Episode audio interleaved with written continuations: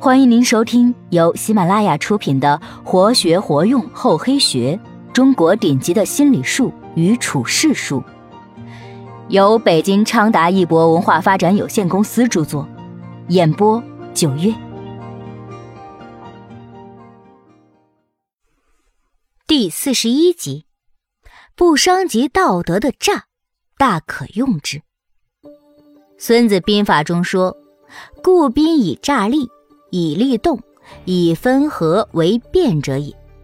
意思是用兵作战是以诈谋权术为其策略基础，以是否有利为行动原则，并以具体情况的变化灵活掌握兵力分散或集中为原则的。孙武从师鬼谷子，也讲求族人的原则和忠信。但是在作战的时候，他却非常明确自己的态度，那就是要适时的坏一下，学会使用诈，变化战术以应敌人。在孙子看来，凡是不伤及道德的诈，都大可用之。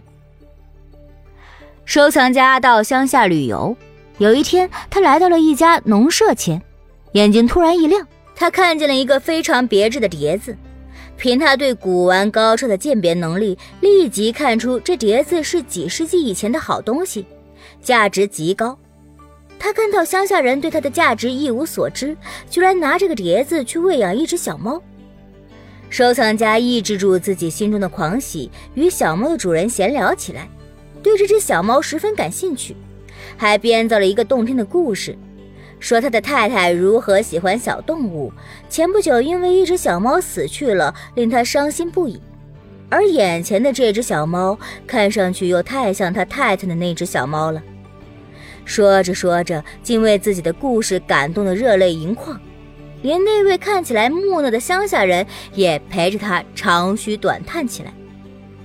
后来他故意随口问了一句：“您的小猫卖不卖呀？”“当然卖了。”乡下人爽快地回答道：“既然您的太太喜欢小猫，我就卖给你吧。”收藏家非常激动，居然出了两倍的价钱买下这只猫。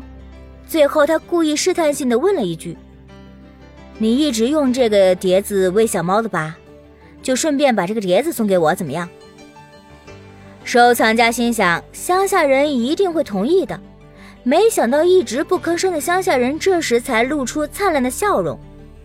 对不起，我不能送给你，因为每天我都要靠它卖掉家里的小猫。卖小猫的乡下人很巧妙地使坏，运用了诈术，从而赢得好生意。历史上以诈得胜的战争不计其数，吴楚白举之战就是其中之一。吴王阖闾即位以后，大胆地启用伍子胥、孙武等外来的杰出人才，积极谋划大业。想要攻占楚国，当时楚国因长期征战，不但国力中衰，内部政治也走向黑暗。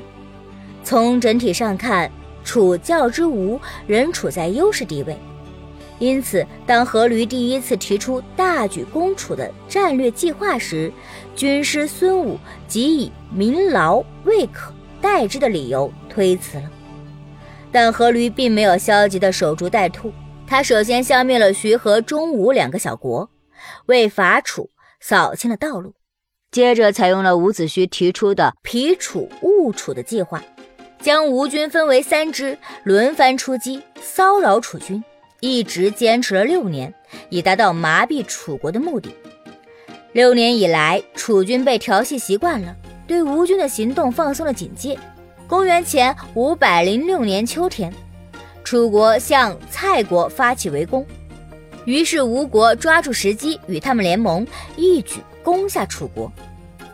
白举之战以吴军的辉煌胜利而告终。吴军长期制造混乱，让对方一开始就没有积极应战的警觉，后来以大军进攻，正是一种诈。其实伍子胥所使用的诈术，并没有从道德上触及诚信的原则，生存之道。正需要这样的融会变通之法。其实很多时候，诈可以不伤害任何人而实现自己的目的。有这样一则笑话，值得我们细细品味。商人杰克有一天告诉他的儿子：“我已经选定好一个女孩子，我要你娶她。我自己要娶的新娘，我自己会决定。但我说的这个女孩是比尔盖茨的女儿。呃，如果是这样的话，哎，在一个聚会中，杰克走向比尔盖茨，对他说道：‘我来帮你的女儿介绍个好丈夫。’哦，我女儿还没想嫁人呢。”但我说的这个年轻人可是世界银行的副总裁。如果是这样的话，接着杰克去见世界银行的总裁，并对他说：“我想介绍一位年轻人来当贵行的副总裁。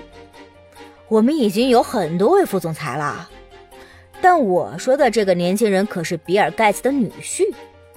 哎，如果是这样的话。”最后，杰克的儿子娶了比尔盖茨的女儿，又当上了世界银行的副总裁。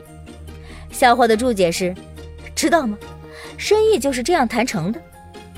这个故事有点让人啼笑皆非，但也不无道理。杰克到最后没有欺骗任何人，他说的每一句话都变成了真的。生意就是这样谈成的。有时正是有人懂得运用并不存在的一些资源来帮助自己尽快的实现目标，这也是一种诈。只是他在不伤及别人的前提下进行，以共赢为目标，与尔虞我诈不同。新东方在创业初期非常艰难。俞敏洪的办公室在中关村二小的一个平房里。设备只有一张桌子、一把椅子，以及冬天小广告还未刷完就结了冰的胶水桶。寒冷的冬夜，俞敏洪拎着浆糊桶，骑着自行车穿行在中关村的大街小巷，看到电线杆就贴上自己的小广告。广告上写着新东方已经拥有多少学员，都取得了哪些明显的进步等。事实上，当时俞敏洪还没有一个学生，那些学员的名字都是他自己起的。很少有人愿意报刚刚成立的培训班，即使自己再有能力，也要有施展的机会才行。俞敏洪的虚拟学员为他招来了十几个真正的学生，他凭借自己的真本事，几乎是一砖一瓦的建起了今天的新东方。在商场的竞争，特别是仍旧处于弱小地位的团队。要占有一席之地，不妨同俞敏洪那样，使用孙子所说的诈术来整合自己的虚拟资源，为企业的生存发展杀出一条血路。本集播讲完毕，感谢您的收听，我们下集再见。